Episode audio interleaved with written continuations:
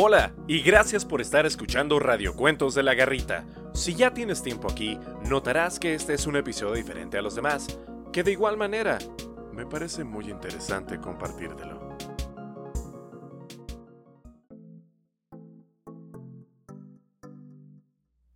Cuando yo era chico no nos llamaban gamers, nos llamaban viciados, sin vida, vagos, y ahora todo el mundo quiere ser parte del nicho. Incluso hasta te pagan por jugar. ¿Cómo han cambiado los tiempos, eh? Los videojuegos, más que una forma de entretenimiento, son un modo de arte. Sí, de arte. Requieren guionistas y escritores para presentarte un drama o una historia muy profunda. Un gran ejemplo, Metal Gear. Compositores y músicos, así como directores, para obras como Octopath Traveler o Donkey Kong diseñadores gráficos, modeladores, pintores e incluso dibujantes a mano para proyectos tales como Cuphead y cientos de artistas más en diferentes disciplinas para lograr grandes obras. Todo esto convierte al videojuego no solo en un medio de entretenimiento, sino en un medio artístico. Pero no vengo a hablarte de la historia del videojuego, sino de mi historia con ellos. En casa todo el mundo estaba ocupado, entonces tenía que apañármelas para no aburrirme. Lo cual lograba dibujando o con esa mágica cajita frente al televisor, que además de mantenerme entretenido, me permitió aprender inglés desde una muy temprana edad. Me terminé mi primer Resident Evil a los 8 años, con diccionario inglés-español en mano, en un tiempo en donde no existía internet o guías. Todo esto me permitió conocer un mundo de historias, música, héroes y sobre todo emociones interesantes que aún el día de hoy me siguen enseñando partes interesantes de la vida a través de sus hazañas, sus construcciones y evoluciones. Aún el día de hoy, puedo decir que este medio artístico tiene algo que contar más allá de su propio material, por eso es que hoy quiero contarte qué es lo que aprendí de los videojuegos. La vida es difícil, fea y asusta, pero tienes que salir a enfrentarla. The Legend of Zelda Ocarina of Time. Corrían los primeros años del 2000. Escuchaba mi disco de Linkin Park en el reproductor que le robaba a mi hermana, nuestra moneda valía algo, y Adal Ramones era un personaje medianamente interesante. En aquel entonces un amigo me prestó un cartucho, el cual yo no comprendía la magnitud de la obra con la que me estaría topando en ese momento. Pero eso es harina de otro costal. Sucede que en esta historia, nuestro personaje debe lidiar con grandes monstruos y peligros para recuperar, por así decirlo, las llaves de un templo en el cual podrá retirar la espada sagrada y acceder al recinto de los sabios, los cuales le ayudarán a combatir el mal ancestral. Sucede que cuando hace esto ocurre una situación en la cual este mal antiguo roba los grandes poderes de las diosas y ahora debe reforzar a los sabios antes de que estos puedan vencer definitivamente al mal. Desafortunadamente, en este intervalo en el que se retiró el sello del recinto de los sabios, o sea, la espada, nuestro héroe ha quedado suspendido en el tiempo durante siete largos años y en ese tiempo han ocurrido desgracias y el mundo se ha poblado de monstruos, por lo que ahora su aventura es todavía más difícil y peligrosa. Sí, esta y todas las demás descripciones que siguen son muy generales. No se desgarran las vestiduras. Cuando yo empecé a jugar, cloné el archivo de juego de mi amigo, el cual ya estaba avanzado y contaba con bastantes ventajas a comparación de uno que lo inicia desde cero. Pero yo siempre jugaba siendo niño, no de adulto, el cual tiene que pelear con monstruos más grandes, difíciles y, digamos entre comillas, más responsabilidades, porque ahora que él tiene un gran poder, su responsabilidad de salvar al mundo crece. Siempre jugaba siendo niño ayudaba a la gente, iba a los juegos de la plaza, a romper jarrones a pedradas y esa clase de cosillas que te permite hacer. Pero por las noches me escondía en los pueblos, ya que en los campos por las noches se aparecían monstruos, pero había una clase específica a las cuales yo les tenía miedo. Esos eran los llamados Stolchild, los cuales podemos decir que tal cual son esqueletos de tamaño mediano con un cráneo un poco más alargado, con la forma como si fuera el cráneo de un perro, podríamos decir. Y para mí a esa edad, incluso con esos gráficos, eran aterradores y definitivamente no quería combatirlos. Me aterraban. A pesar de estar completamente armado para vencerlos, desconfiaba de mis propias capacidades, habilidades y herramientas para vencerlos, las cuales eran perfectamente válidas para hacer el trabajo. Siempre corría a los pueblos a esconderme hasta que se hiciera de día. En los pueblos hay murallas, en los pueblos hay adultos, en los pueblos hay otra gente que puede encargarse del problema por mí. Pero llegó el punto donde cuando quise avanzar hacia otros puntos, me veía restringido, ya que necesitaba vencer un parásito gigante para poder salir, o recibir una carta para poder avanzar a otro pueblo, llegar a una montaña. Todo eso requería pelear. Para poder avanzar, necesitaba enfrentarme a mis miedos requería salir de mi zona de confort. Bajo toda la historia que nos han llegado a vender acerca de que los más valientes son los que se enfrentan a todo lo que es aterrador, difícil y peligroso, yo no sabía cómo enfrentarme a algo así. Era difícil, aterraba y era peligroso. ¿Cómo puedo yo vencer algo así de abrumador? No estoy preparado. Nadie me enseñó. Pero, hey, escucha, Link tampoco.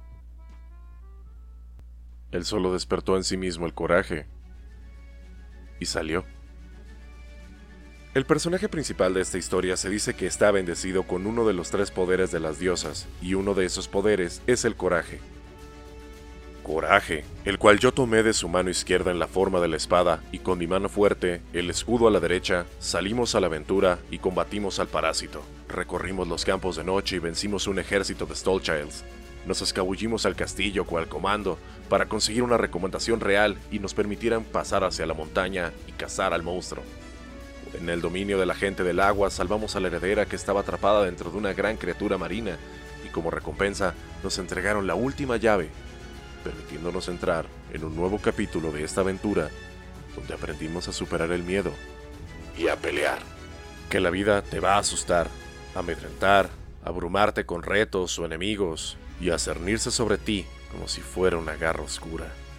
Y es tu obligación levantar el puño y ejercer toda tu fuerza y valor contra esa garra. En esta historia, donde Link nos enseña sobre el coraje.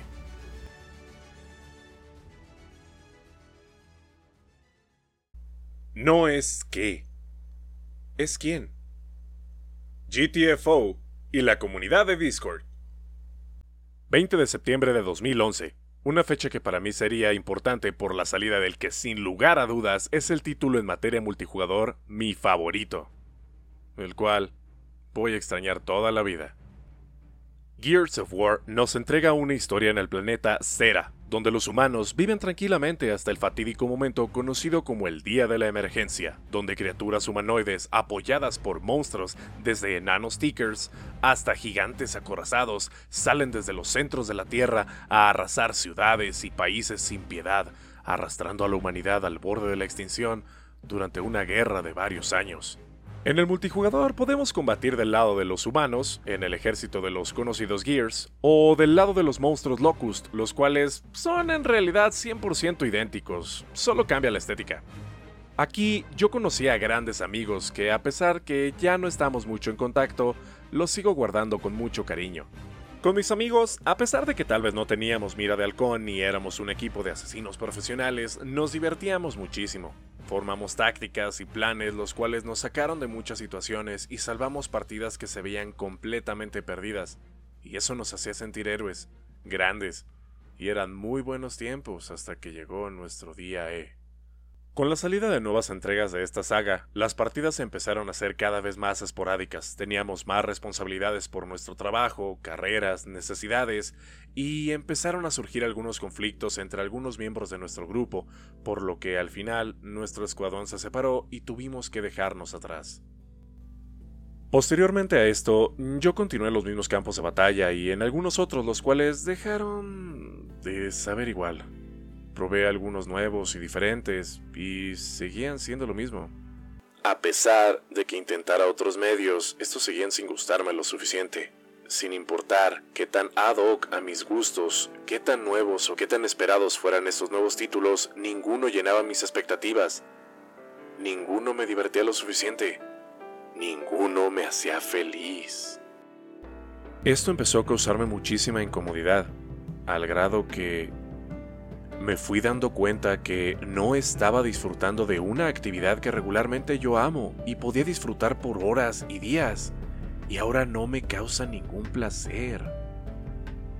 Poco antes de que entrara la nueva generación de consolas a la fecha de grabación de este material, PS5 y Xbox Series, decidí que estas nuevas tostadoras no le ofrecían nada nuevo al usuario, por lo que decidí armarme una PC con este...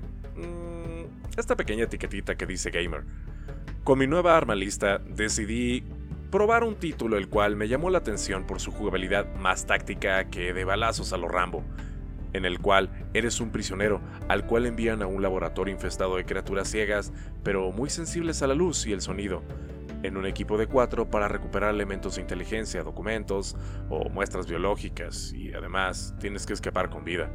Empecé disfrutándolo un poco, ya que era interesante y agradable su jugabilidad. Llegando a un punto se empezó a tornar muy difícil, ya que requiere muchísima comunicación con los miembros del equipo para sincronizar los ataques, alarmas y acertijos, por lo que busqué compañeros en el grupo hispano, en el cual hubo alguien que se apiadó de mí.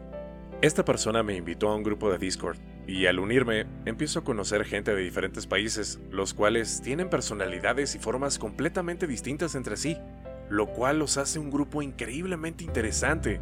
Al iniciar una partida me doy cuenta de su forma de trabajar, de comunicarse y de cómo poco a poco me estoy sintiendo integrado y siendo parte de un nuevo grupo, al cual dejo de sentirme como el nuevo paulatinamente y tal vez como el de más allá.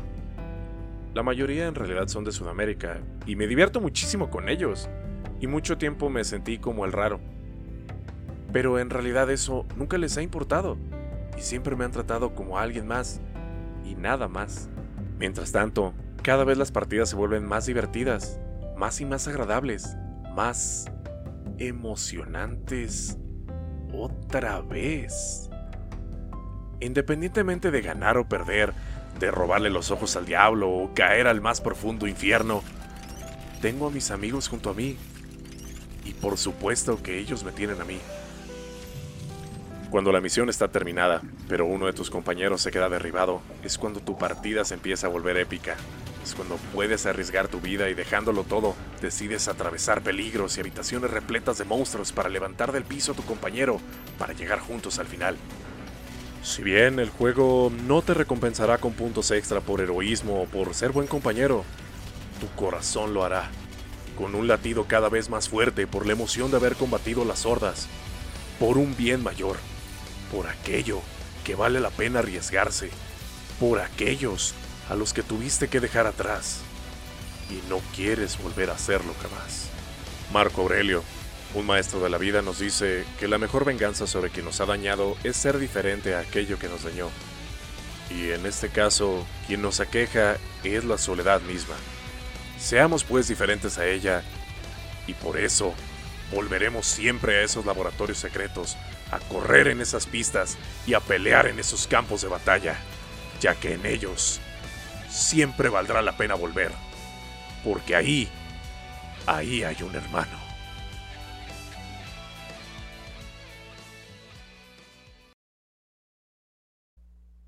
A veces sí está bien un paso atrás.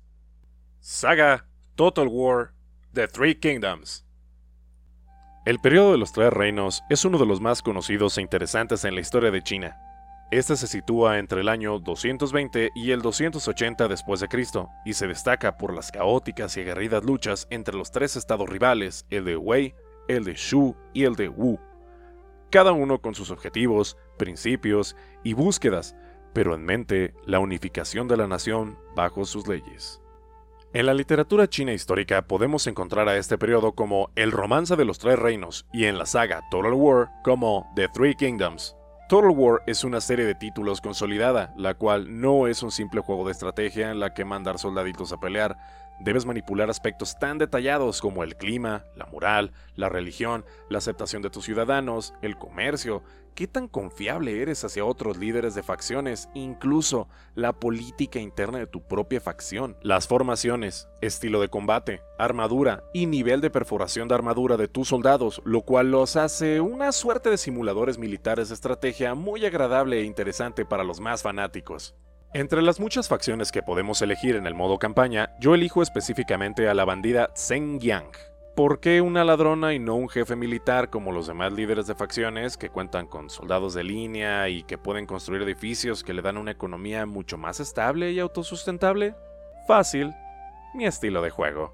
Yang tiene un modo de juego muy agresivo y hasta cierto punto podríamos llamarle terrorista el cual se basa en atacar a los demás pueblos y robarles, contrario a los otros, los cuales solamente es atacar sin capturar las ciudades para obtener ganancias cada turno, sino solamente atacar a modo de asalto y retirarse para repartir el botín en tus propios territorios con una mecánica de tipo saquear y replegarse, lo cual lo vuelve un modo de juego pues bastante interesante y muy diferente a las demás facciones. Si no conoces al enemigo, y no te conoces a ti mismo, sucumbirás en cada batalla. En mi primer partida con la reina bandida soy atrozmente arrasado, ya que sus edificios económicos daban muy poco dinero y sus tecnologías estaban más del lado del saqueo y no del poderío militar, así que intenté utilizar todo lo que pude, como las demás facciones, ir atacando pueblos y conquistando, lo cual me provocó una gran pérdida económica. Al no poder pagarle su sueldo a mis generales, empecé a percibir altos índices de deserción, baja moral en mis soldados y grandes derrotas, a pesar de tener una gran ventaja numérica. En mi segunda partida pude durar un poco más, pero aún así fui derrotado sin poder oponer mucha resistencia. Mis enemigos tenían soldados mucho mejor entrenados y equipados que unos simples bandidos montañeses. Si eres ignorante del enemigo, pero te conoces a ti mismo, por cada victoria tendrás una derrota. En mi tercera partida fui mucho más agresivo, avanzando y asaltando poblaciones sin capturar, solo robando y reclutando más y más soldados, prometiendo la gloria inmediata y más gente se unía a mis filas. Económicamente estaba bastante mal, pero me sostenía al día de una manera muy agresiva, robando a las poblaciones y en cada turno sin importar ningún territorio. Ah, Posteriormente algunas de mis regiones fueron capturadas, por lo que tuve que ceder muchos de mis soldados y quedarme solo con un ejército pequeño, además de un territorio muy corto y estar al borde de la derrota una vez más. Esto me provocaba una gran frustración ya que se supone que con la gran experiencia que tengo de tantos años en estos ámbitos, yo debería ser un experto y no debería ser vencido por algo así. Es inaceptable. Me siento frustrado, ridículo y hasta cierto punto humillado. Humillación, la cual fue nuevamente retratada posteriormente con 14 derrotas consecutivas en un bar en una pelea de Mortal Kombat entre Mikeino contra una completa novata en los videojuegos, pero que sabía reventar muy bien a Noob Sabot. Keino, de ser un poderoso mercenario, no dejaba de besar el suelo contra una niña que no paraba de reírse de mí y durante 14 peleas consecutivas sentía su derrota, sentía los golpes y cuchilladas, la sentía en la memoria. Cuando el presentador marcó el número 15, le tendí mi mano para alzarlo del piso y le dije, no eres tú, soy yo. Pero desde ahora, somos nosotros. Cuando estuvimos cercados en las montañas, rodeados de enemigos, Zheng Yang me enseñó que no era debilidad lo que ella padecía, era mi incapacidad de reconocer las habilidades, capacidades y herramientas para solventar mis situaciones, independientemente de a las que los demás tenían acceso.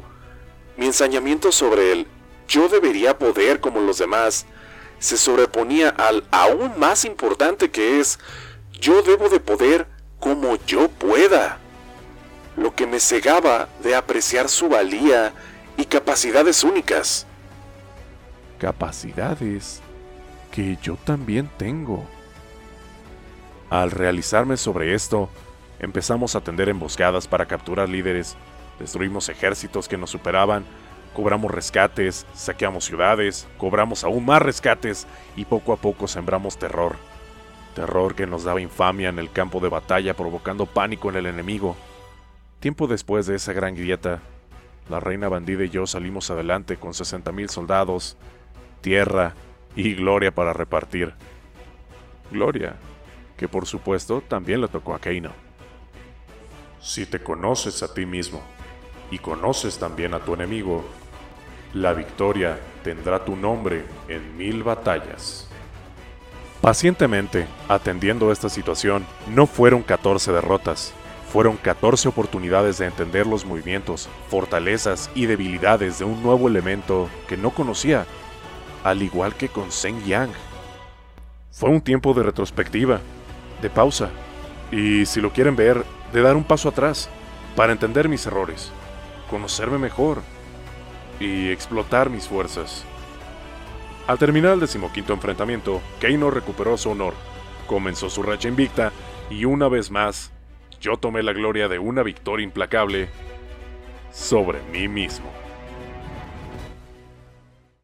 Siempre habrá un camino. Dark Souls. Es imposible hablar sobre videojuegos legendarios sin hablar de Dark Souls y sus miles de metáforas sobre la vida y la superación, en especial para alguien que ha atravesado este mar de cenizas que es la depresión. La historia es bastante compleja y entreversada, pero partiendo de que en esta tierra existe una llama primordial que permite la vida, este fuego fue conferido a los humanos gracias a un cierto personaje que la hurta al momento de la creación y le permite a los humanos tener conciencia y humanidad.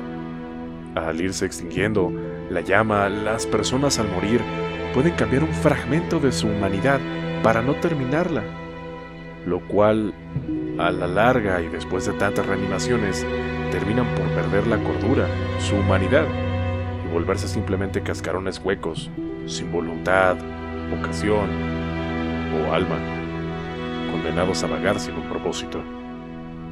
A pesar de este mito que se le ha generado al ruedo de Dark Souls acerca de que es un juego hiper difícil, no lo es tanto.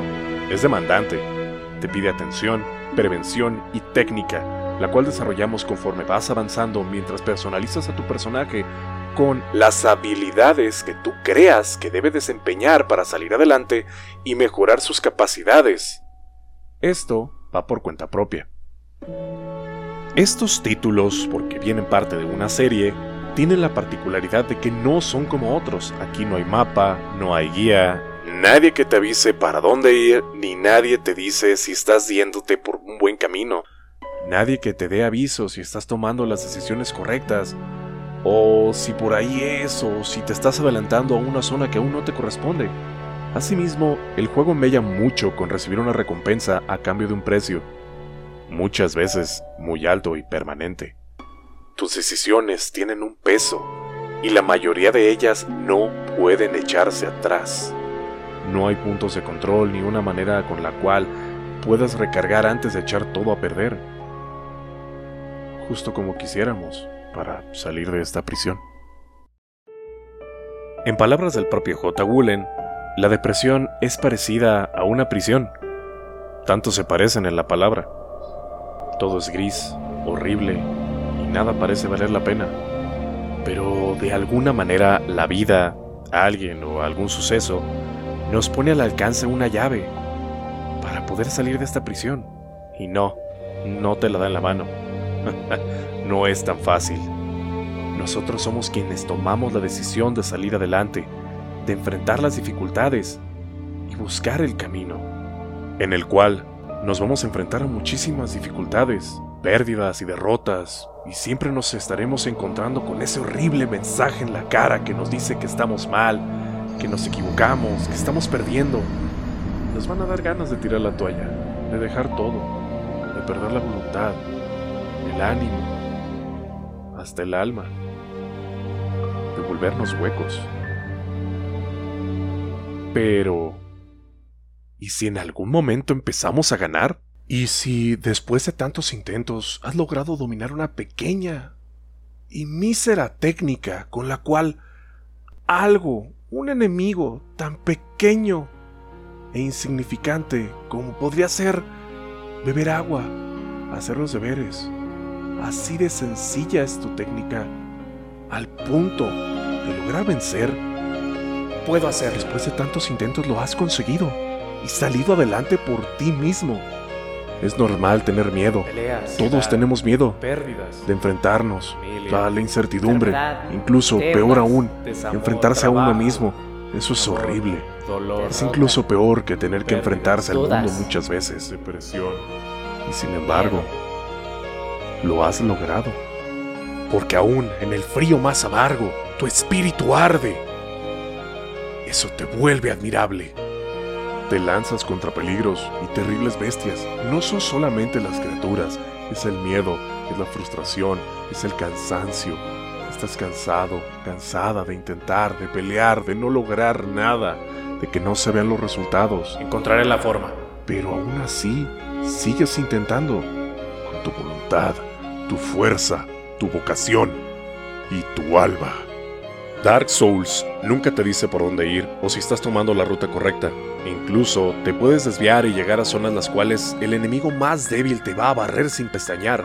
Sin embargo, eso te enseña que estás avanzando. Hoy será diferente. Si llegaste al punto en el cual estás enfrentando retos y los estás superando, estás avanzando.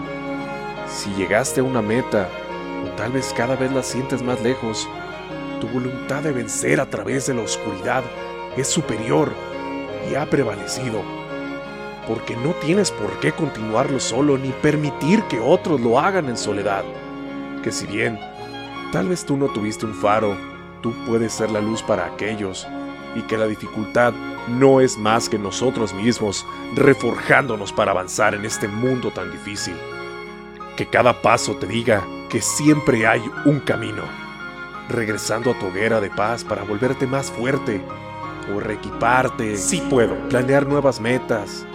Para invocar a quien haga falta. Para enfrentar ese nuevo enemigo. Que las dificultades y todas las adversidades no fueron más que la misma prisión haciéndonos más fuertes que ella. Como la serpiente que se devora a sí misma, somos agentes de su destrucción y de la creación del nuevo mundo que brota de nuestras acciones diarias. Yo puedo hacerlo. De salir a correr, de tomar la medicación, de trabajar o de simplemente buscar ayuda. Es difícil, pero lo voy a intentar. Porque todo eso hace arder la llama que evita volvernos huecos, que nos permite revivir para salir a pelear un día más.